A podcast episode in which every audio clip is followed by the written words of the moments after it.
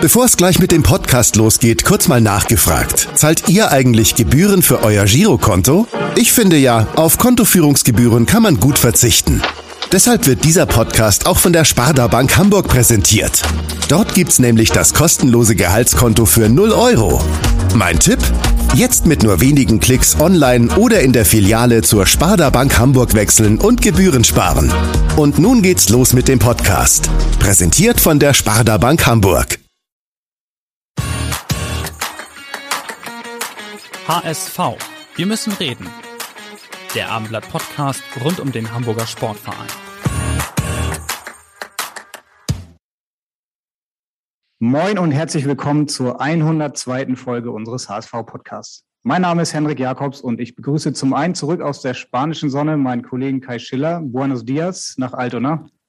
Ja, hola aus Altona. Und wie immer begrüßen wir einen interessanten Gast, nicht mit den Worten Buenos Dias, sondern mit einem freundlichen Merhaba. Er ist uns nämlich zugeschaltet aus Istanbul. Vorgestellt wird er aber zunächst von unserem HSV-Rapper Elvis. Er wird in Karlsruhe geboren. 1998 ist also erst 23, das sei hier nochmal verdeutlicht in seiner Jugend kickt er für den KSC, wechselt dann und wird zum Profi, nebenan beim VfB, debütiert 2016 damals in der zweiten Liga, wird dank Aufstieg ein Jahr später schon zum Bundesligaspieler Hannes Wolf, hat ihn gefördert. Doch das Trainerkarussell dreht sich ähnlich wie beim HSV, auch in Stuttgart viel zu schnell. Seinen Stammplatz dort verloren, nicht mehr ganz auf dem Radar. Ein Wechsel muss jetzt her. Und in Hamburg sagt man ja, mit dem Trainer Hannes Wolf. Das passt irgendwie zusammen, doch noch einer Saison Saison und Platz 4 wird auch der wieder gegangen. Istanbul fragt bei ihm an, das ist die richtige Entscheidung. Der ist noch lange nicht am Maximum. Bezüglich seiner Leistung dazu einer dieser Profis, der noch mehr als nur kicken kann. Bei Interesse gerne melden und wir rappen mal zusammen. Denn ganz ehrlich, das sind nur Peanuts für mich. Ja, wir begrüßen ganz herzlich den Hobby-Rapper Barry alias äh, Berkay Ötchan. Hi Berkay, schön, dass du ein bisschen Zeit für uns hast. Hallo, ich freue mich auch sehr und ich würde gerne ein Feature machen, warum nicht? Ja, Elvis hat schon, äh, hat es ja angedeutet, du kannst nicht nur richtig gut kicken, sondern auch ganz nebenbei ein bisschen Musik machen. Äh, hat, hattest du schon jemals Kontakt mit Elvis? Also würdest du den Ball aufnehmen und hättest Bock, was mit ihm zu machen? Ähm, also sein Text war super, also sein Flow auch, warum nicht? Ich mache das ja auch eh so zum Spaß, so äh, ist ja alles cool und ähm, könnte ich mir natürlich vorstellen. Wenn es zeitlich ja. klappt, warum nicht? Sehr gut, das wird Elvis gerne hören und wird er dich bestimmt auch nochmal dann dran erinnern. Über deine Rap-Künste wollen wir im Laufe des Podcasts auch noch ein bisschen sprechen, aber dazu später. Wir haben dich ja vor allem aus einem anderen Grund eingeladen und zwar spielt morgen der HSV im DFB-Pokal beim ersten FC Nürnberg. Und da kommen bei dir sicher gute Erinnerungen hoch, oder? Genau, ähm, das war ja mein erstes Spiel von Beginn an. Ähm, auch mein erstes Tor für den HSV. Und ähm, auch das Spiel an sich, das war ein super Spiel auch von uns als, als ganze Mannschaft, auch mit, äh, mit den Fans. Das war einfach ein super Gefühl, sogar eines der schönsten Spiele für mich bis jetzt in meiner Karriere, kann ich sagen. Ja, es war tatsächlich auch wirklich eines der besten HSV-Spiele der letzten Jahre, muss man sagen. Dieses, dieses Tor, das war ja, wie, wie du schon richtig gesagt hast, dein erstes HSV-Tor. Hast du das, das Tor noch in deinem Kopf? Also kannst du es mal versuchen zu beschreiben? Genau, genau. Ich habe das äh, Tor noch in meinem Kopf. Da war so ein Einwurf, glaube ich. Dann hatte ich sogar den Ballgewinn. Und dann kamen wir irgendwie durch Dugi mit dem schönen Pass zu Baka.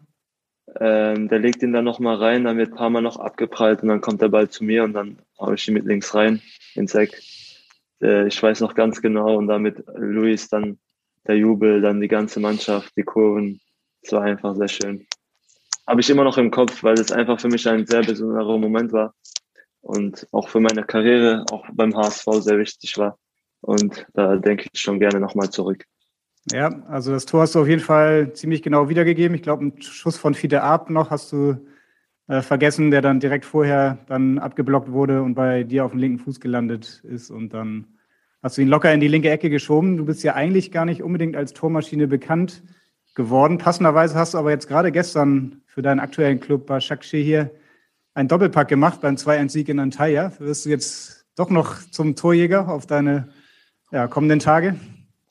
Hoffe ich, weil ähm, das war noch das, was mir gefehlt hat. Äh, torgefährlicher zu werden, Tore zu machen, noch Assists zu machen. Und endlich so habe ich es nach zweieinhalb Jahren in Istanbul endlich auch geschafft. Gleich mit einem Doppelpack ist natürlich noch was mal äh, noch besonders. Aber ich hoffe jetzt äh, mit den zwei Toren habe ich ein bisschen mehr Selbstvertrauen in diese Zonen zu reinzukommen und dann vielleicht auch mal noch torgefährlicher zu werden, noch mehr Tore zu schießen. In deiner Profikarriere hast du noch nie einen Doppelpack gemacht, oder? Nee, noch nicht, nee. Das war mein erster jetzt.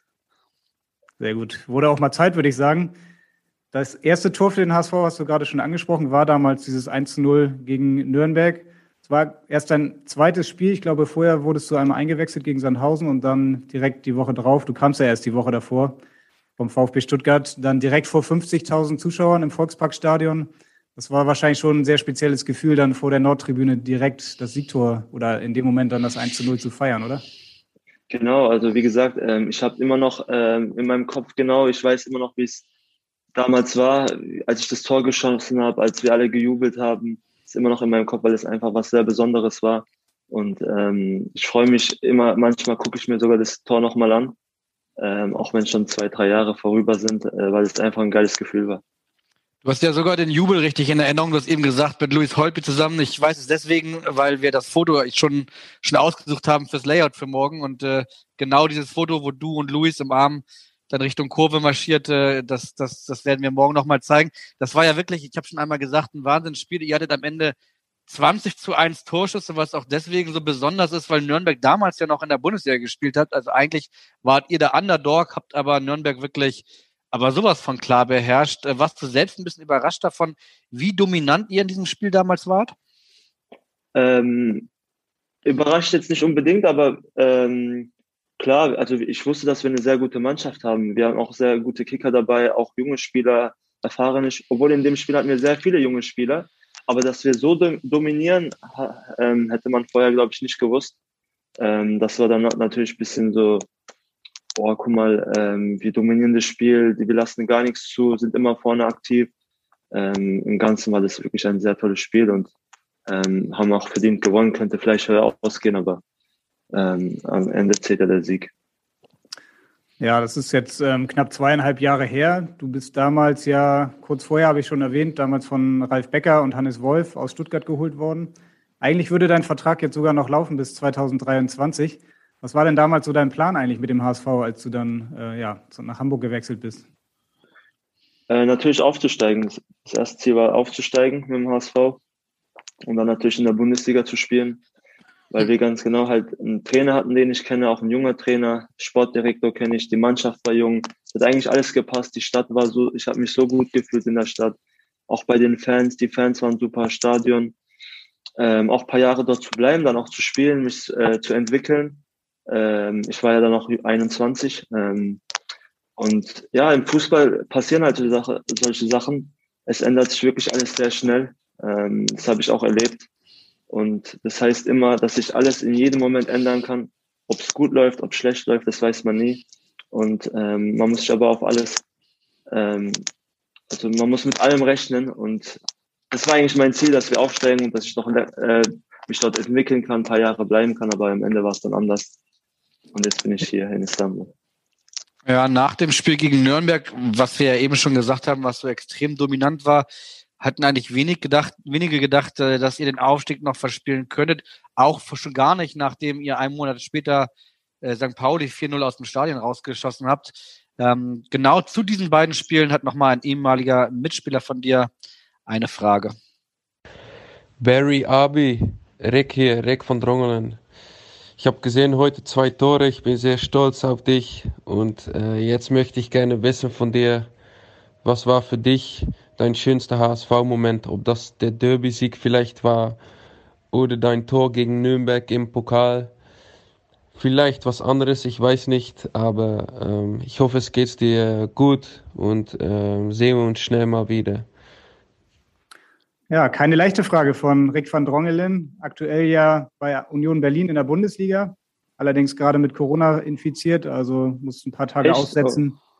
Ähm, genau, ist allerdings symptomfrei, hat er gesagt. Ähm, ja, die Frage vielleicht auch an dich. Welches Spiel war denn das Größere für dich? Der Sieg gegen Nürnberg mit deinem Tor oder dieser ja, fast unglaubliche Derby-Sieg am Millantor?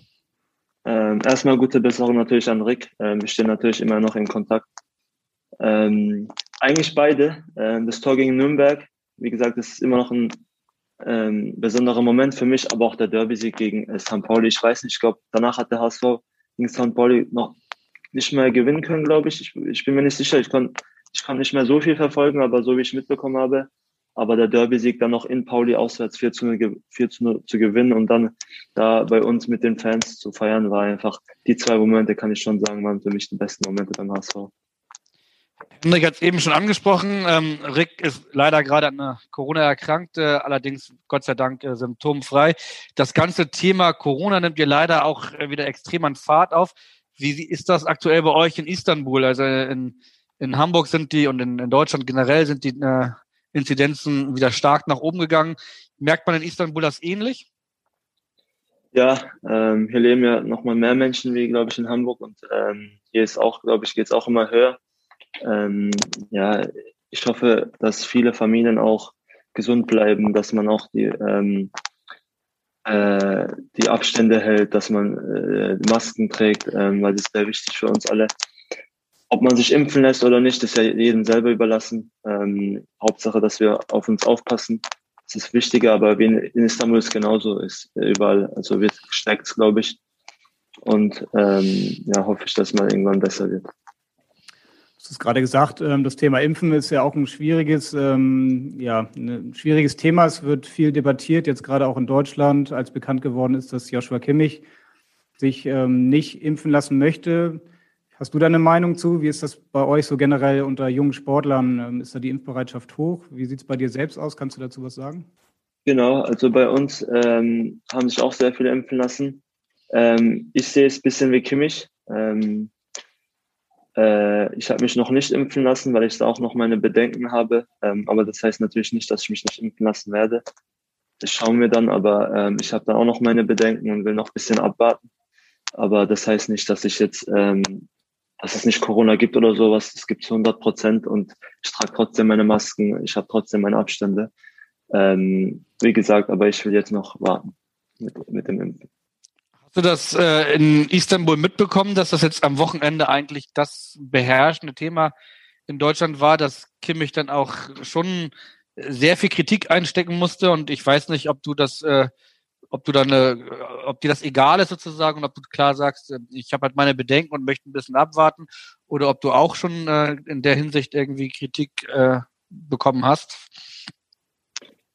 Nee, Kritik habe ich also aus Istanbul noch nicht bekommen. Ich glaube, weil hier wurde es noch nicht so veröffentlicht, ob wer jetzt geimpft wurde und wer nicht. Ähm, das sage ich jetzt hier so zum ersten Mal. Ähm, aber das ist ja jedem selber überlassen, ob man jetzt geimpft werden will oder nicht. Das heißt nicht, dass ich jemanden schaden will oder dass ich mir selber schaden will. Ähm, ich habe da noch irgendwie, mal, wie gesagt, meine Bedenken und will da noch abwarten, aber was ja nicht heißt, dass ich jetzt mich nie impfen lassen werden will. Ähm, das schauen wir dann, was ich dann mache. Aber gerade bin ich gesund und das ist mir wichtig. Wie ist denn da aktuell die Lage in der Türkei eigentlich, was so die Regularien in den Stadien angeht? Also habt ihr wieder Fans auf den Tribünen? Ähm, gibt es die 3G-Regel, die 2G-Regel? In Deutschland geht es ja immer mehr zu 2G. Wie ist das in der Türkei? Also in der Türkei ist so, äh, man kann nur in den Stadien, wenn man geimpft ist. Aber man kann nur in den Stadien, wenn man geimpft ist, also wenn man in der Türkei geimpft ist. Zum Beispiel, wenn in Deutschland meine Eltern jetzt geimpft sein sollten und hierher kommen, könnten sie nicht ins Stadion. Man muss in der Türkei geimpft sein, um ins Stadion zu können. So sieht es hier äh, aus. Also, also ein Test würde nicht reichen, wie teilweise in Deutschland. Nee. nee. Aber wir werden ja auch als Spieler, also ich werde jeden zweiten Tag getestet weil ich ja nicht geimpft bin. Und ähm, aber man braucht ja, ein, man muss hier in der Türkei geimpft werden, um ins Stadion zu können. Okay, lass uns ein bisschen über Fußball noch sprechen. Ähm, gerade die zweite Liga in Deutschland, wie verfolgst du die aktuell noch? Ähm, klar, hast bestimmt noch auch Verbindung zum HSV, zu VfB Stuttgart ist jetzt in der Bundesliga. Wie verfolgst du ja, deine Ex-Clubs, gerade den HSV? Ich habe letztens gesehen, der HSV hat in der letzten Minute Tor gemacht. Ich glaube, noch gewonnen. Ähm, ich verfolge immer noch über Live-Ticker, ich schaue mir die Ergebnisse an, was natürlich meine alten Vereine machen, weil ich habe dort gespielt und die sind mir trotzdem immer noch wichtig, weil es immer noch ein Stand, äh, Bestand von mein, Bestandteil von meinem Leben ist oder von mir. Und ich, ich auch wenn ich die Spiele jetzt nicht anschauen kann, verfolge ich die immer, schaue, wie die ähm, gespielt haben, auch wer gespielt hat. Ich habe ja noch immer zu ein paar Spielern noch Kontakt. Ähm, auch wenn viele jetzt gegangen sind, aber so, wenn ich schaue, wenn man auf Wacker gespielt hat, ähm, ja, in der Zeit mit mir auch gespielt, so beim VfB Orel und ähm, hoffe den Jungs natürlich nur das Beste. Dann wirst du wahrscheinlich auch gesehen haben in deinem Live-Ticker, dass aktuell St. Pauli tatsächlich Tabellenführer ist, sieben Punkte vor dem HSV. Kannst du dir vorstellen, dass es in dieser Saison eine Wachablösung geben könnte, vor dem natürlich die HSV-Fans alle äh, extreme äh, Angst hätten? Ich weiß es nicht, weil ich die Spieler nicht anschaue. Ähm, ich, habe gesehen, dass St. Pauli Erster ist, ja. Ähm, aber ich weiß, man, wir waren auch Erster und dann haben wir es nicht geschafft. Ähm, deswegen man, weiß man nie im Fußball. Jetzt ist der HSV vielleicht ein bisschen hinten dran, aber dafür in der Rückrunde dann Erster, weil bei uns war es dann immer andersrum oder die Jahre davor eigentlich auch immer. Die Hinrunde war ja immer sehr gut und dann in der Rückrunde die letzten Spiele waren dann immer ein bisschen, waren dann nicht so gut. Und hoffentlich ist es dann andersrum, dass am Ende der HSV dann aufsteigt. Hoffe ich natürlich am meisten. Mhm. Du bist 2019 nach deinem ersten halben Jahr dann ja direkt gegangen. Erstmal für ein Jahr auf Leihbasis, danach dann fest verpflichtet. Es hat sich ja schon viel verändert seitdem. Ein paar Spieler sind noch da. Baccariata hast du angesprochen. Gibt es sonst noch Kontakte so in die Mannschaft oder zum HSV? Ähm, nee, ich glaube sonst nicht mehr. Rick war halt noch, Khaled war halt noch und ähm, sind ja alle gegangen. Ähm, nee, also Wacker sehe ich halt, schaue ich ab und zu, ob er gespielt hat oder was er macht. Ähm, auf Instagram auch, aber sonst fällt mir jetzt keiner ein. Fällt mir jetzt keiner ein, nee. Nach dem verpassten Aufstieg wurde dann ja Dieter Hacking als Trainer verpflichtet. Der hat dann nicht so richtig mehr mit mit dir geplant? Hat er das dir in einem persönlichen Gespräch dann auch gesagt oder wie funktioniert sowas? Genau, ja, das hat er mir gesagt. Ähm, zwei Wochen oder so vor Transferschuss hat er es mir gesagt, dass er nicht mehr mit mir plant und ich nicht so viel Einsatzzeiten kriegen würde und dass ich mir einen Verein suchen soll. Und dann haben wir in dieser kurzen Zeit halt so eine Möglichkeit gesehen und haben dann die wahrgenommen. Ja, du hast es gerade angesprochen. Also Dieter Hacking hatte dann keine Planung mehr mit dir keine wirkliche Idee. Ähm, wann war dir denn auch wirklich klar, dass du, glaube ich, dann auch keine Chance haben wirst? Das hat sich ja in der Vorbereitung dann auch schon angedeutet mit wenig Spielzeit. Ähm, war dir dann schon vorher klar vor dem Gespräch mit Dieter Hacking, dass du dich wahrscheinlich nach einem neuen Verein umschauen wirst? Ja, genau. Ähm, ich hatte ja in der Vorbereitung auch äh, wenig Einsatzzeiten, aber ich wollte trotzdem weitermachen, solange der Trainer nicht mit mir halt mir nicht sagen würde, dass ich halt wenig Einsatzzeiten kriegen würde, würde ich trotzdem weitermachen, Gas geben weil das immer meine Einstellung ist. Aber als er da mit mir geredet hat, ähm, musste ich dann die Entscheidung treffen und bin nach Istanbul gegangen. Er ist jetzt ja Sportvorstand in Nürnberg, also morgen der Gegner äh, vom HSV. Tatsächlich hat, spielt Nürnberg eine extrem gute Saison, hat noch gar nicht verloren. Ähm, verfolgst du das auch ein bisschen? Also du sagst ja schon gesagt, die, die, du guckst eigentlich nur im Live-Ticker, glaube ich, die Ergebnisse, ne? Genau, ja, ich gucke nur im Live-Ticker die Ergebnisse. Aber ich habe nicht, ich hab's nicht gewusst, dass Nürnberg ähm, noch kein Spiel verloren hat. Das wusste ich jetzt zum Beispiel nicht. Ja. Hm. Jetzt ist ja mit Tim Walter schon wieder der nächste Trainer da. Zwischendurch war dann noch zwischen Dieter Hecking und Walter Daniel Thune der Trainer. Kennst du Tim Walter eigentlich zufällig noch aus deiner Zeit in Karlsruhe? Du bist da ja aufgewachsen und hast da in der Jugend gespielt. Tim Walter war dann auch längere Zeit mal da. Seid ihr euch mal da über den Weg gelaufen? Ja, sehr gut kenne ich sogar Tim Walter. Er war ja mein Förderer in der Jugend, war auch mein Trainer ähm, in der U15 und in der U15 war er mein Trainer, ja genau. Und ähm, er war auch derjenige, der mich sehr gefördert hat und vielleicht den Schritt äh, oder mich für meine Weiterentwicklung mich sehr gefördert hat. Und ähm, auch schöne Grüße an ihn. Äh, wir kennen uns sehr gut. Ähm, ich hoffe ihn auch, vor allem mit ihm, dass der Haus so aufsteigt. Das wäre wirklich sehr schön. Deine Zeit in der U15 oder beim KSC ist ja jetzt schon ein paar Jahre her. Äh, trotzdem war Tim Walter damals schon genauso, wie man es heute von ihm sieht. Er ist ja ein sehr selbstbewusster Trainer, der eine ganz klare, eine ganz klare Philosophie von Fußball hat, ähm, sehr offensiv und durchaus sehr anders, als man das, äh, als man das sonst so kennt. Hat er damals in der Jugend schon genauso gespielt? Ähm, also als Mensch war er genau so. Ähm, auch was er uns zeigen wollte, klar ändern sich die ähm, Taktiken von Trainern manchmal, aber das, was er mit uns Spielern, ähm, was er uns gezeigt hat oder äh, seine ähm, Spieler besser zu machen, war ihm immer sehr wichtig. Ähm, mir hat er sehr viel geholfen. Er wollte immer, dass ich ähm, sehr gut spiele, immer sehr weit komme. Ähm, war dann auch natürlich sauer, als ich dann zum VfB gewechselt bin. Ähm, aber ähm, Tim Walter ist, wie gesagt, in meinem Leben auch in der Jugend ein sehr wichtiger Trainer für mich gewesen. Ja, wie war er denn so als, als Typ? Äh, du hast ihn jetzt gerade so ähm, als Fußballtrainer beschrieben. Ähm, wie war er, hat er so als Mensch auch auf dich gewirkt? Er ist ja jemand, der sehr viel spricht mit den Spielern. Ähm, ja, war das bei euch damals schon ähnlich? Genau, ja. Ähm, er hat auch sehr viele Späße gemacht. War auch so ein bisschen Kumpeltyp-mäßig und ähm, konnte aber auch laut werden, aber nur um einen Spieler besser zu machen. Also nicht um einen Spieler zu schaden, sondern weil er wusste, was der Spieler kann und er wollte immer, dass der, dass der Spieler genau das abruft, was er am besten kann und deswegen, das war ihm immer sehr wichtig und er hat mit dem Spieler immer sehr gut gearbeitet. Hier äh, in Hamburg beim Training macht das ja so, dass er ganz viele Spiele, äh, ganz vieles spielerisch macht. Insofern, als dass eine Verlierermannschaft immer bestimmte Aufgaben erfüllen muss. Das war in Kiel und in Stuttgart auch schon so. Wie war das in der Jugend? Musstet ihr da auch immer ähm, irgendwelche, in Anführungsstrichen, Strafen erledigen als Verlierer und haben die Gewinner irgendwas bekommen? Ähm, ja, war auch so. Ich erinnere mich jetzt nicht ganz mehr daran, aber ich weiß noch, ähm, als wir im Kraftraum waren, äh, mussten wir, ähm, haben wir halt Geräte trainiert. Und da mussten wir, der Verlierer musste dann immer Kuchen bringen. Und da war ich nicht so gut und muss, habe immer verloren. Ich weiß noch, jeden Mittwoch muss ich da immer Kuchen mitbringen zum nächsten Training. Und ähm, das habe ich noch im Kopf. Aber Nur für Tim Walter oder für die ganze Mannschaft? Nee, nee, für die ganze Mannschaft. Für die ganze wow. Mannschaft. Ja, das war. Okay, das hat er auf jeden Fall beibehalten. Also solche, solche Maßnahmen, solche ja, kleinen Wettkämpfe mit Belohnung oder Bestrafung, wie auch immer man das dann bezeichnen will, gibt es auch heute noch recht häufig. Wahrscheinlich ist es fast für dich ein bisschen schade, dass du jetzt nicht mehr unter ihm da bist, weil gerade so der Fußball, viel Ballbesitz, ähm, sehr viel offensiv ausgerichtet, müsste dir eigentlich liegen, ne?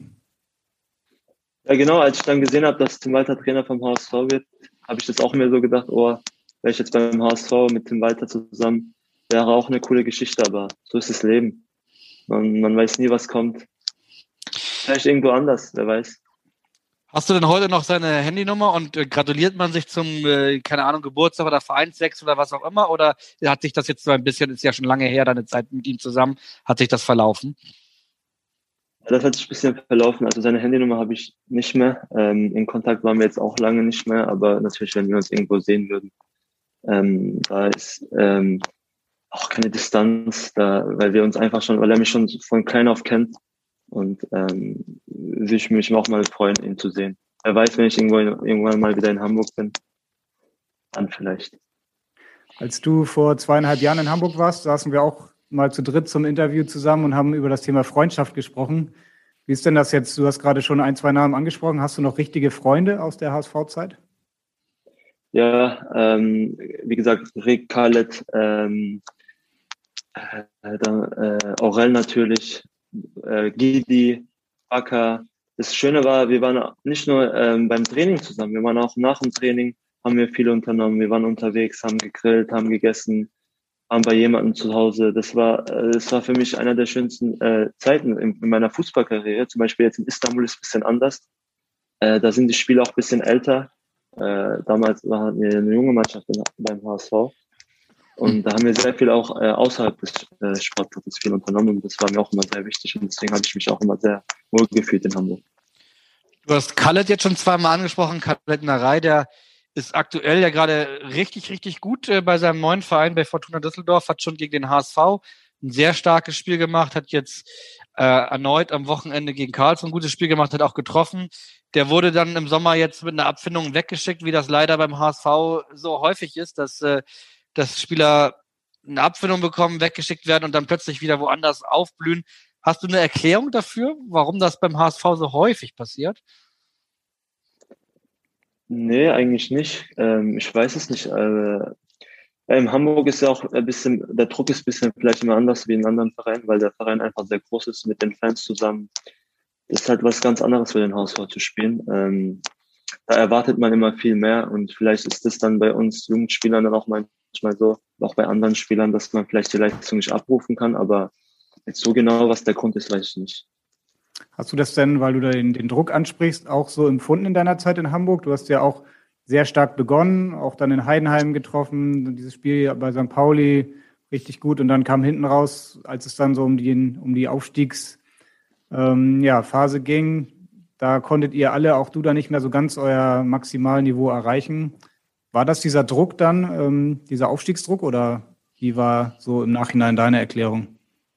Ja, ich denke schon. Wir waren ja auch, wie gesagt, eine junge Mannschaft und ähm, dann, wenn es mal schlecht ging, ein äh, paar Spiele nicht gewonnen, ähm, dann die Fans, dann die Leute wiederkommen, Sachen wie steigen, steigen die wieder nicht auf, dann ist es, beschäftigt sich ein Spieler schon damit, ähm, weil es ist ja wichtig, wir wollen aufsteigen, aber es, wir verlieren, dann kommt von außen Druck, ähm, weil die ganze Stadt wartet wieder aufzusteigen und wenn du es dann nicht schaffst, denkst du, was passiert, wenn wir es nicht schaffen? Und diesen Druck muss man halt gewachsen sein, ähm, weil das ist äh, nicht einfach ich habe jetzt mit dem VfB einen Aufstieg gehabt. Hier im Başakşehir wurde ich Meister und ich weiß, wie schwer das ist. Weil das, du musst über die ganze Saison Leistung bringen und nicht nur ein halbes Jahr. Und äh, ich glaube, diesen Druck haben wir dann am Ende nicht mehr äh, standhalten können und das war, glaube ich, der, äh, der Grund, warum wir es nicht geschafft haben. Auf Khaled äh, lastete beim Spiel vor zwei Wochen in Hamburg bei seiner Rückkehr ins Volksparkstadion noch ein ganz anderer Druck. Er hat das danach nämlich auch öffentlich äh, bei Instagram gemacht. Er wurde leider rassistisch äh, beleidigt. Er hat Bierbecher wurden auf ihn äh, geschmissen, als er an der Eckfahne war. Hast du das mitbekommen? Hattet ihr danach sogar vielleicht Kontakt? Ich habe es ich gelesen, ja. Äh, Kontakt hatten wir nicht, aber ich habe es gelesen. Aber ich bin mir, ich weiß nicht ganz genau, was passiert ist. Ich habe nur gelesen, dass er, dass, dass er ein Statement gemacht hat, dass dass er rassistisch beleidigt wurde oder sowas. Ähm, was im Fußball äh, sowas darf eigentlich, da sollte nicht sein, weil sowas Fußball bringt ja die Menschen zusammen und von jeder Kultur, von wir lernen, wir spielen mit Menschen zusammen aus anderen Ländern, aus anderen Kontinenten und das ist ja was Schönes. Wir können, wir lernen neue Menschen kennen, neue Freunde kennen, ähm, von anderen Kulturen, von anderen Religionen und das ist das Schöne an Fußball, dass es zusammenbringt und dass solche Sachen passieren, ähm, darf nicht sein. Ähm, dass sowas passiert ist, ist echt traurig. Aber egal, was ganz genau passiert ist, weiß ich jetzt nicht. Ja, es war mit Sicherheit auch nur eine kleine Minderheit oder vielleicht auch nur Einzelpersonen. Trotzdem darf sowas natürlich nicht passieren. Da hast du völlig recht. Das ist traurig in der heutigen Zeit sowieso noch. Ähm, wie ist das in der Türkei? Rassismus im Fußball ist ja nach wie vor ein großes Problem. Ist das auch ja, in der Türkei ein ständiger Begleiter oder wie sind so deine Erfahrungen jetzt auch im Vergleich zwischen Deutschland und der Türkei? Ich habe es jetzt in der Türkei äh, nicht mitbekommen. Also hier gab es jetzt, glaube ich, nicht so einen Fall, dass jemand bei uns rassistisch beleidigt wurde. Ähm, aber man kriegt, also stimmt, äh, gegen Paris äh, in der Champions League haben wir so einen Vorfall gehabt. Stimmt, das fällt mir jetzt ein. Da war ja so ein Vorfall mit dem Schiedsrichter bei uns, äh, wo wir dann nicht weitergespielt haben. Ähm, und dann am nächsten Tag halt weiter äh, das Spiel nachgeholt haben. Da war so. War das nicht mit Demba Bar sogar oder? Ja, mit unserem Co-Trainer war das. Mhm. Der Schiri hat zum Co äh, der, äh, der Co Schiedsrichter hat zu unserem Co-Trainer was gesagt, was nicht in Ordnung war. Und da haben wir dann als Mannschaft gesagt, wir gehen nicht zusammen raus, weil sowas hat auf dem Fußballplatz nichts zu tun oder auf der Welt überhaupt gar nichts zu tun. Und da haben wir äh, erst am nächsten Tag weitergespielt.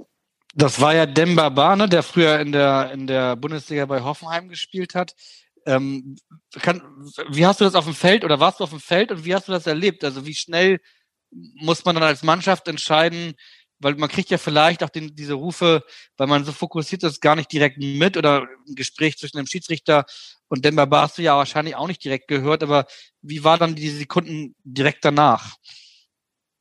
Ähm, ja, ich war auf dem Platz, wir haben gespielt, das war so 13., 14. Minute, ich bin mir nicht sicher, aber am Anfang des Spiels. Und dann hat irgendwie unser Co-Trainer angefangen zu spielen, äh, zu schreien. Also das war am Anfang unser Co-Trainer. Weil der Co äh, der Schiri, der draußen, der vierte Offizielle, hat was zu unserem Co-Trainer gesagt. Und dann ist unser Co-Trainer ausgerastet, dann kam auch Dembaba dazu, dann kam auch die Paris-Spieler und dann hieß es auf einmal, ja, der hat unseren Co-Trainer halt rassistisch beleidigt. Da kam auch Neymar, Mbappé, die haben auch gesagt, wir spielen nicht weiter, wenn der vierte Offizielle ähm, nicht dabei ist. Äh, er soll weg, sonst spielen wir nicht weiter. Und dann wurde es immer mehr, immer mehr. Dann hat ein Baba manche von uns gesagt, wir gehen jetzt rein. Weil das ist uns zu viel. Dann sind wir erstmal reingegangen, weil in der Kabine haben geredet, haben gesagt, ey, sollen wir rausgehen, sollen wir nicht rausgehen? Manche Spieler von uns, der Baba und so haben gesagt, nee, das geht nicht, wir müssen ein Zeichen setzen, ich gehe auf keinen Fall raus. Dann haben wir gesagt, als Mannschaft, entweder wir gehen alle raus oder wir gehen nicht raus. Und da das dann so war, haben wir gesagt, okay, wir gehen nicht raus und setzen somit damit ein Zeichen. Und so ja. war es dann auch. Das ist ja mittlerweile auch im Fußball wirklich gut, dass dann auch Spieler und die Mannschaften sehr, sehr klar und konsequent dann auch handeln und dann in dem Fall dann auch so ein Spiel abbrechen. Ich denke, das ist der richtige Weg, genauso wie Khaled Narei das jetzt auch öffentlich gemacht hat, ähm, da mutig zu sein und das dann auch anzusprechen. Hast du in deiner Zeit in Deutschland rassistische Erfahrungen mal selbst gemacht? Nee, ich habe keine gemacht. Nee. Das ist gut. Jetzt haben wir eben über Khaled Narei relativ viel äh, gesprochen. Jetzt wollen wir auch mal ganz kurz Khaled Narei hören. Hallo Berkay, Khaled hier, ich grüße dich. Du bist ja ein Mensch, der sehr viel isst. Ich meine, jetzt bist du in der Türkei. Ich glaube, die Küche in der Türkei ist sehr, sehr gut. Das Essen schmeckt. Hast du jetzt ein paar Kilos zugenommen oder hast du immer noch eine sportlergerechte Figur? Liebe Grüße, Khaled. ja, du hast das schon angesprochen. Ihr wart damals sehr gerne miteinander essen und offenbar hast du etwas mehr gegessen als alle anderen. So hat Khaled Nara das in Erinnerung.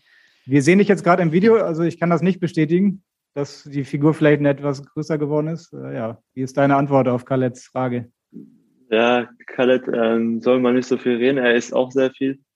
Ähm, aber äh, ja, das Essen hier schmeckt super. Ich mag es auch gerne zu essen, aber natürlich ist mein, mein Körper fußballberechtigt und ich kann, ich bin topfit, sonst hätte ich ja nicht gestern zweimal getroffen. Das ist meine Antwort für ihn.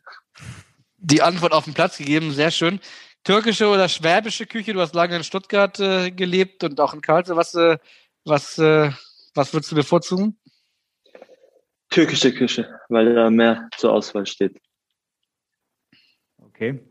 Du bist ja in Baden-Württemberg aufgewachsen, hast ähm, den türkischen Pass aber auch.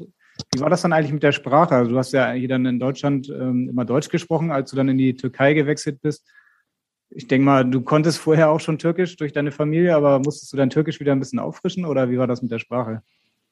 Nee, auffrischen musste ich sie gar nicht. Äh, ich konnte eigentlich sehr gut Türkisch, ähm, aber ich habe mich natürlich nochmal verbessert, äh, weil ich ja mit vielen dann Türkisch geredet habe. Aber jetzt ist es so, in der Mannschaft haben wir jetzt viele aus, wieder aus Deutschland bekommen, also die auch in Deutschland geboren sind, aber ihre Familie also Türken sind und ähm, jetzt spricht man auch mal wieder mehr Deutsch und es tut auch wieder gut. Jetzt sind aktuell, äh, ich weiß nicht, inwiefern du äh, dich, inwiefern dich äh, Politik auch interessiert, aber aktuell sind die Beziehungen zwischen Deutschland und, Türk und der Türkei ja leider nicht so gut. Ähm, die deutsche, der deutsche Botschafter soll sogar ausgewiesen werden. Du als Deutsch-Türke, wirst du darauf angesprochen in der Türkei, was da los ist zwischen Deutschland und Türkei, oder ist das gar kein Thema für dich? Nee, also ich krieg das gar nicht mit äh, Politik oder was, was da jetzt so geredet wird, keine Ahnung äh, beschäftigt mich jetzt auch nicht so viel. Gerade ne. Okay, dann also hast also ich habe das jetzt gar nicht mitbekommen. Okay, hast du vielleicht mitbekommen oder auch nicht, dass ähm, Recep Tayyip Erdogan, der ist ja auch ähm, quasi der, der, der Eigentümer oder was ich gar nicht, der, der, der wie nennt man es, von Başakşehir FK. Ähm, oder man sagt, das ist der Club von Erdogan. Hast du ihn eigentlich mal persönlich getroffen oder kriegst du mit, dass er in Deutschland auch kritisch gesehen wird? Ich habe ihn persönlich getroffen, ja, als wir Meister wurden. Ähm, sind wir mit der Mannschaft zu ihm gefahren. Ähm, aber jetzt, ähm, was er im Verein, was, ob der Verein ihm gehört oder das, also von solchen Sachen habe ich jetzt keine Ahnung, keine Ahnung, ob der Verein ihm gehört, weil er ist ja nicht da. Wir haben einen Präsidenten, wir haben einen Sportdirektor, wir haben einen Trainer und äh, mit denen arbeiten wir zusammen. Was da jetzt politische Sachen dahinter sind, weiß man nicht oder weiß ich nicht. Äh, wir konzentrieren uns ja auf Fußball und wollen unser Bestes geben, aber getroffen habe ich ihn einmal ja, als wir, nachdem wir Meister wurden. Dann wollen wir uns hier auch auf den äh, Fußball und auf den Sport konzentrieren und äh, die nächste Frage kommt dann nicht von Erdogan, sondern sie kommt äh, von einem Trainer, der dich in Stuttgart trainiert hat, den wir auch schon gehört haben hier mehrfach, der dich geprägt hat und den hören wir jetzt. Hallo Berkay, ich grüße dich. Hannes Wolf ist hier. Ich hoffe, dir geht es sehr gut. Ich habe dich gesehen in der Champions League gegen Manchester United alleine auf sechs. Da habt ihr in der Königsklasse das Spiel gewonnen und wollte dich fragen, bist du jetzt ein Sechser geworden? Bist du jetzt ein defensiver Mittelfeldspieler geworden? Weil das ist für mich ein bisschen überraschend. Beste Grüße, bis bald. Ja, gute Frage von Hannes Wolf, dein Ex-Trainer aus Stuttgart und beim HSV. Und er hat recht, in der vergangenen Saison habt ihr gegen Manchester United in der Champions League gespielt. Ich glaube 2-1 gewonnen und du hast alleiniger Sechser gespielt. War das irgendwie eine besondere taktische Maßnahme oder bist du jetzt tatsächlich zum Sechser geworden? Ähm, zum Sechser bin ich nicht geworden. Nee, ich spiele jetzt wieder auf der 10. Ähm, aber in der Zeit hat der Trainer mich in der Champions League auf der 6 spielen lassen. Ähm, mit Hannes Wolf hatte ich auch beim Stuttgart einen lustigen Moment. Also da kam er neu zu uns und wir kannten uns von der Jugend. Und dann hat er mich auf sechs trainieren lassen und dann habe ich zu ihm gesagt, ich will offensiver spielen. Und dann stand ich am Wochenende einfach im Sturm und habe im Sturm gespielt und wir haben gewonnen und da hatten wir so eine witzige Story. Ähm, und deswegen hat er mir auch diese Sprachmemo auch, äh, nachdem wir gewonnen haben, gegen Menio geschickt gehabt. Ich habe gesehen, du hast alleine auf sechs gespielt mit der Nummer zehn und das hat mich sehr gefreut. Ähm, aber nee, ich spiele wieder ähm, im offensiven Mittelfeld. Wie wichtig, wie wichtig war denn Hannes Wolf in deiner Karriere? Sehr wichtig. Ähm, auch in Stuttgart schon, auch hier beim HSV für meine Entwicklung sehr wichtig. Ähm, er hat sehr viel Wert an kleine Details gelegt, an wichtige Details gelegt, das Richtige gezeigt. Ähm, er hat junge Spieler gefördert. Er wusste, was die Stärken sind. Er wollte, dass man die Stärken zeigt. Und ähm, er war auch, er konnte dann auch laut werden, sauer werden, wenn man sie nicht gezeigt hat. Zum Beispiel äh, im Halbfinale gegen Leipzig, DFB-Pokal war ich nicht im Kader.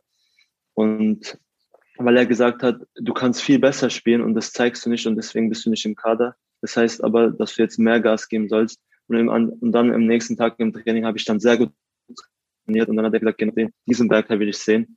Ähm, so Sachen einfach, dass er einen Spieler besser macht. Und ähm, das heißt nicht, ähm, wenn er jetzt mich nicht in den Kader nimmt oder mich nicht spielen lässt, dass er äh, keinen Wert, also dass er mich jetzt nicht gut findet oder so, dass er mich einfach besser machen will, sondern äh, und dass er will, dass ich mein Bestes immer zeige in jedem Spiel und immer gewinnen will. Und äh, Hannes Wolf in meiner Karriere, wir haben immer noch Kontakt, wir schreiben immer noch ab und zu und ähm, ich hoffe, das bleibt auch so. Mhm. Mit dem HSV hat es dann ja unter Hannes Wolf leider nicht geklappt mit dem Aufstieg, dafür aber in der eurer Zeit beim VfB Stuttgart, auch vielleicht dank mal deines Spiels als, als Stürmer. Ähm, war das damals der größte Erfolg deiner Karriere bislang, dieser Aufstieg mit dem VfB? Klar, ähm, ist ja ein Titel für mich, äh, mein erster Titel mit 18 Jahren in meiner ersten Profisaison. Hm, manche spielen ihr Karriere lang Fußball, haben keinen Titel. Und ich habe in meinem ersten Jahr direkt einen Titel gewonnen. Und äh, das war ein, das war was sehr Wichtiges für mich. Auch in meiner, ich habe sehr viel Spielzeit gehabt. Das war auch das erste Mal bei den Profis, habe glaube ich über 20 Spiele gemacht ähm, und sehr viel auch beim Hannes Wolf. Und ähm, dieser Titel wird für mich immer besonders sein. Ja, ja Titel Aus insofern, dass ihr damals die, die Zweitligameisterschale dann feiern durftet. Ich glaube, eigentlich spricht man hier nicht von dem Titel, aber kann man natürlich so sehen, wenn man damals dann auch die Schale bekommen hat. Genau, für mich ist ein Titel. Ich habe die Schale hochheben können. Wir haben gefeiert und für mich, das steht für mich ähm, außer Frage. Das ist ein Titel und natürlich hier in Istanbul mein zweiter. Ich bin noch 23, hoffe ich mal, dass ich noch mehr Titel gewinnen kann. Einer, der mit dir in Stuttgart gefeiert äh, hat, der hat auch noch eine kleine Frage an dich. Berkayavi, grüße dich, Andi Beck hier. Deine Fußballkarriere läuft, das freut mich. Meine Frage lautet aber, ob dein alter Ego Barry noch aktiv ist mit seiner Musikkarriere. Danke. Ja, jetzt haben wir schon ein, zwei Mal gehört den Namen Barry, ganz am Anfang von Rapper Elvis, jetzt auch nochmal von Andy Beck. Also offenbar scheint Barry da in der aktiven Zeit beim VfB und auch beim HSV dann ein paar Spuren hinterlassen zu haben. Wie sieht's aus mit deiner Rap-Karriere? Ja, ähm, es kam jetzt lange nichts mehr von mir, ähm, hatte auch weniger Zeit, aber auch schon damals in Stuttgart habe ich immer gerappt, die Lieder meinen äh, Teamkollegen gezeigt, die haben es auch immer gefeiert und mich manchmal auch, auch so gelacht mit mir, weil die es auch einfach cool fanden, dass ich so rappe. Ähm, die wussten ja auch, da ist alles Spaß mit dabei, also dass das Ganze auch, dass auch Spaß mache. Aber ähm, ja, ab und zu, wenn ich natürlich Lust habe, mache ich noch, schreibe ich noch Texte und mache Musik, aber jetzt nicht, um damit erfolgreich zu sein oder ähm, das macht mir einfach nur Spaß, coole Sachen zu sagen und so ist es. Du hast ja sogar einen eigenen Song veröffentlicht, Southside Love. Äh, vielleicht kannst du kurz erklären, was es mit Southside auf sich hat? Aus Karlsruhe bin ich in der Südstadt aufgewachsen und deswegen. Die Südstadt von Karlsruhe, ja, die Gegend dann, die dich geprägt hat. Ähm, ich glaube, du hast dann auch diese Jubelgeste dann entwickelt, ne? Mit so einem S, was du dann geformt hast? Oder äh, Genau, das genau. richtig in Erinnerung? Genau, genau. Nach Heidenheim habe ich auch äh, diesen Torjubel gemacht mit dem S. Das sollte äh, an die Soulside gehen. Und wenn wir dürfen, dann äh, würden wir einmal ganz kurz reinhören, äh, wie sich das anhört, wenn du, wie du rappst. Dürfen wir? Klar, warum nicht? Mit 20 Millionär, Baby, Peanuts für mich. 5 Mille ohne Uhr, Peanuts für mich. Jeden Monat neue Bands, Peanuts für mich. Jeden Tag bauen, Digga, Peanuts für mich. Hatte ein bisschen für, äh, kam ja in der Zeitung, dass äh, viele dann auch ein bisschen Kritik, äh, oder sehr viel Kritik auch, aber äh, Ja, tatsächlich ja ähm, hat ja auch dann Elvis schon gesagt, mit 20 Millionär Peanuts für mich. In der Bildzeitung wurdest du daraufhin dann als, als Protz- Protz-Rapper bezeichnet. äh, Aber du hast schon gesagt, diese Lieder sind wahrscheinlich etwas ähm, ironisch oder nicht ganz ernst gemeint. genau, das, Das ist, ist ja, ist ja Rap, Rap ist ja ein bisschen Angeberei und ähm, coole Sachen zu sagen und ähm, das ist ja auch aus Spaß, man muss ja die äh, Lines nicht gleich so schlecht verstehen. Ähm, die Leute, die mich kennen, wissen ja, wie ich bin und ähm, klar gibt es auch Menschen, die es vielleicht anders verstehen, respektiere ich auch äh, vollkommen, aber ähm, ich mache es aus Spaß und Rap ist ein bisschen coole Sachen sagen, coole Lines bringen und ähm, Das hört sich auf jeden Fall man richtig nicht so an. Ich ernst nehmen, meine Musik. Ich habe es auch gerade einem Kollegen nochmal vorgespielt, der war auch ganz angetan. Also steckt ja auch durchaus ein professionelles Label Echt? dahinter, ne? Make money as soon as possible. Äh, das, das ist auch so ein Label von uns, das wir auch Spaß so gemacht haben. Es ist nicht jetzt so was, dass wir ein Label gegründet haben oder so.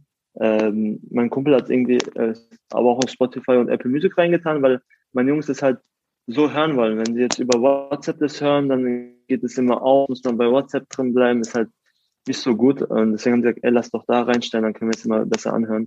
Und es hören auch immer noch sehr viele, mir schreiben noch Leute, oder aus meiner ähm, Hood, sagen wir es mal so, hören auch noch viele die Musik. Aber man soll die Lines nicht so ernst nehmen. Okay, und, und wann und wie hast du mit der Musik angefangen? Äh, durch einen Kumpel, äh, der auch rappt, äh, der will es schon professioneller machen als ich. Ähm, und so nebenbei habe ich dann auch mit ihm gerappt, hat mir jetzt dann Spaß gemacht, so zu schreiben, coole Lines zu finden. Äh, und dann ab da habe ich dann angefangen und dann habe ich mache schon seitdem ich 14, 15, äh, 15, 16 bin Musik. Okay, Schon sehr mit früh 14, eigentlich. 15 warst du da schon eigentlich im, im Internat vom VfB Stuttgart oder vom KSC oder hast du noch zu Hause gewohnt? Wie war das damals? Ich war im Internat beim VfB, ja. Da habe ich dann angefangen mit ihm ähm, Okay. äh, zu texten. Auch, ein- auch ein Fußballer oder? Äh, der, war, der hat damals auch mit mir ja beim VfB gespielt, aber heutzutage spielt er keinen Fußball mehr. Okay. War aber nicht zufällig Jeffrey oder? Nee, nee, er heißt Asani. Ähm, sein Rappername ist Asani. Äh, mit dem haben wir beim VfB gespielt. Alper Arslan heißt er. Ähm, aber jetzt spielt er keinen Fußball mehr.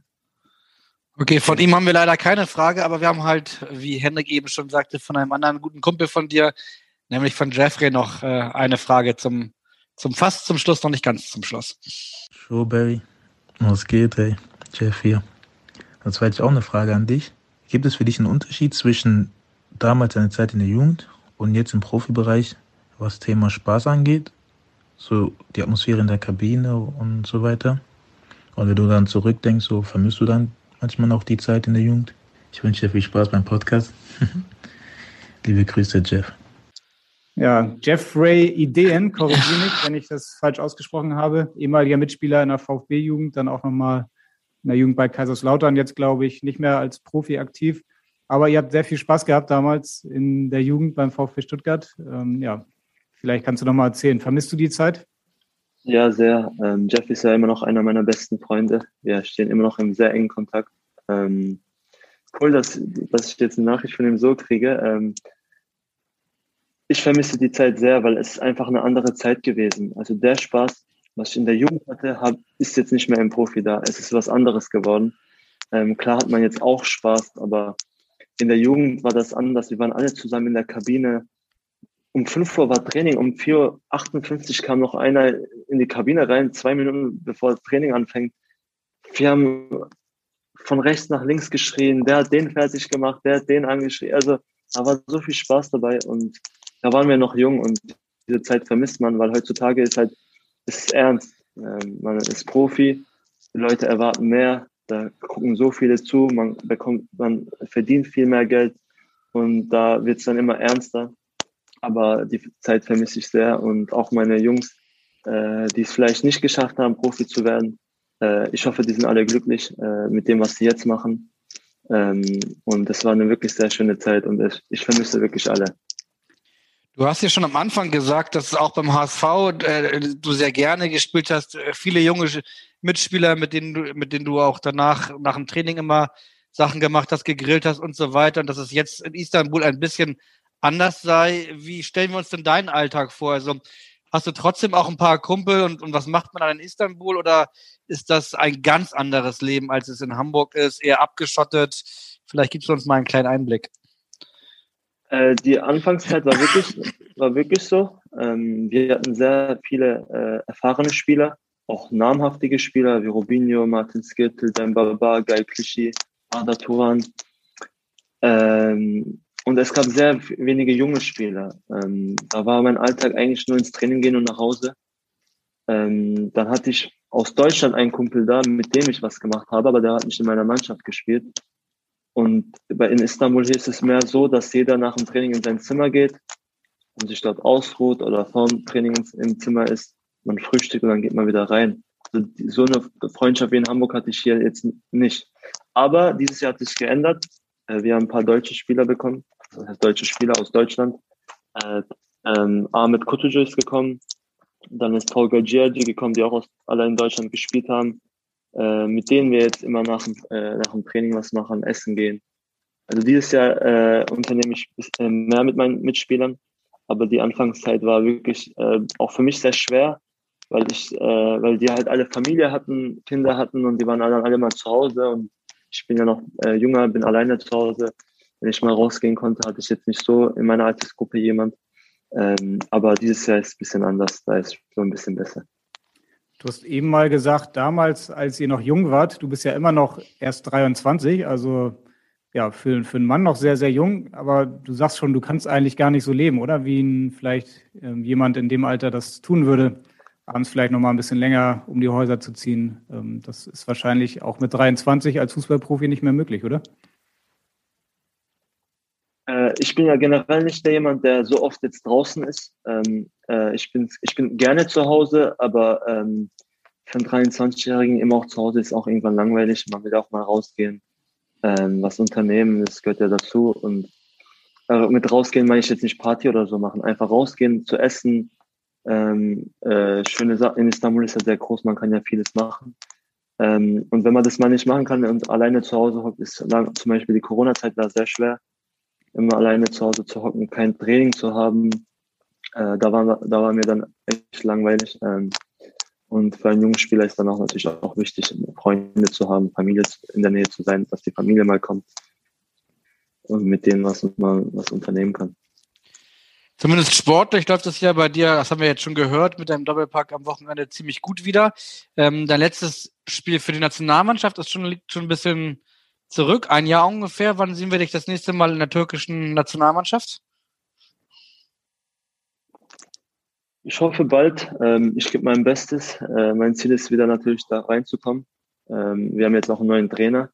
Mich das genau, zeigen, Stefan Kunz. präsentieren und genau. Und ich hoffe, möglichst bald bin ich da wieder dabei. Dafür werde ich Gas geben. Hatte Stefan Kunz, hattest du mal mit ihm jemals Kontakt? Äh, habt ihr mal äh, gesprochen? Habt ihr euch vielleicht sogar getroffen in Istanbul oder so ging es soweit noch nicht? Nee, noch gar nicht. Noch gar nicht. Okay, nächstes Jahr die WM in Katar. Ähm, ist das noch ein Ziel von dir, ein Traum, dabei zu sein? Klar, äh, National WM zu spielen ist, glaube ich, jedem sein Traum. Ähm, Ob es denn jetzt in Katar ist oder woanders ähm, dabei zu sein, eine WM zu spielen, ist natürlich mein Traum und ähm, dafür werde ich alles tun.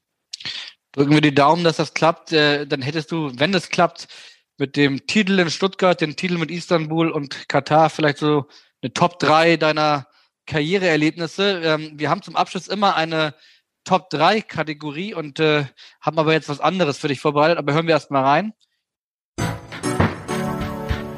Meine Top 3.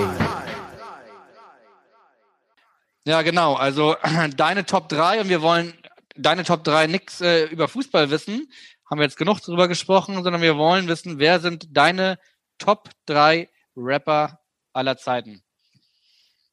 Top 3 aller Rapper, Rapper aller Zeiten. Ähm, nach, nach, nach, Barry. Nach Barry, okay. Nach Barry. Ähm, Drake würde ich mal auf 1 sagen. Ähm, Shindy auf 2. Platz 3. Hm, sage ich meinen Kumpel Asani. Alles klar, ja. Etwas, ähm, würde ich sagen, modernere Top 3 der Rapper. Ich hätte jetzt wahrscheinlich ein bisschen mehr in die 90er zurückgeblickt oder in die 2000er, aber ähm, ja. Also 50 Cent mäßig, obwohl ja. kann man auch nehmen. 50 Cent hat eigentlich auch meine Jugend geprägt, aber die seit langem nicht mehr gehört, deswegen war der jetzt nicht im Kopf. Ja, wir sind ja schon ein Ticken älter als du, aber so, wahrscheinlich denkt Hendrik an, an, an Tupac oder sowas. Hört Ganz man genau, das? Tupac. Pool J. Da, ich, da war ich noch nicht auf der Welt. Oder doch, da war ich, wie alt war ich da? Tupac, wann ist er gestorben? Nee, der ist 96 gestorben, glaube ich. Da, war Lebt ja, da, war, ja, da war ich noch nicht mal auf der Welt. Also, Tupac konnte ich jetzt nicht so viel hören. Sehr schön. Aber auf jeden Fall schön, dass wir heute sehr viel von dir hören könnten. Das hat äh, Spaß gemacht und ich denke auch für die HSV-Fans mal ganz interessant, was so jemand macht, ähm, ja, mittlerweile in der Türkei. Das war's für heute und ähm, morgen ist dann das Spiel gegen Nürnberg. Wirst du es dir anschauen? Oder im Live-Ticker äh, dann wieder? Im Live-Ticker dann wieder, denke ich. Ähm, oh, wenn es im Fernsehen läuft, warum nicht? Schaue ich im Fernsehen, aber wenn, ähm, wenn nicht im Live-Ticker. Auf jeden Fall drücke ich die Daumen. Äh, mir hat es auch sehr viel Spaß gemacht. Vielen Dank für das Interview, äh, für den Podcast, besser gesagt. Ähm, auch mit, äh, mit euch wieder zu reden. Hat sehr viel Spaß gemacht. Ähm, ich hoffe, der Hausfrau gewinnt morgen und schafft den Aufstieg endlich. Das wird man gerne in Hamburg hören. Ja, wir werden uns dann nächste Woche wieder ähm, melden, dann nach dem Spiel gegen Holstein Kiel, vor dem Spiel gegen deinen Ex-Club KSC. Werden aber nicht nur über diese beiden Spiele sprechen, sondern haben noch was ganz Besonderes vor. Dazu dann äh, nächste Woche am Montag ein bisschen mehr. Und bis dahin, in Hamburg sagt man Tschüss und bei uns heißt das auf Wiederhören. Weitere Podcasts vom Hamburger Abendblatt finden Sie auf abendblatt.de slash podcast.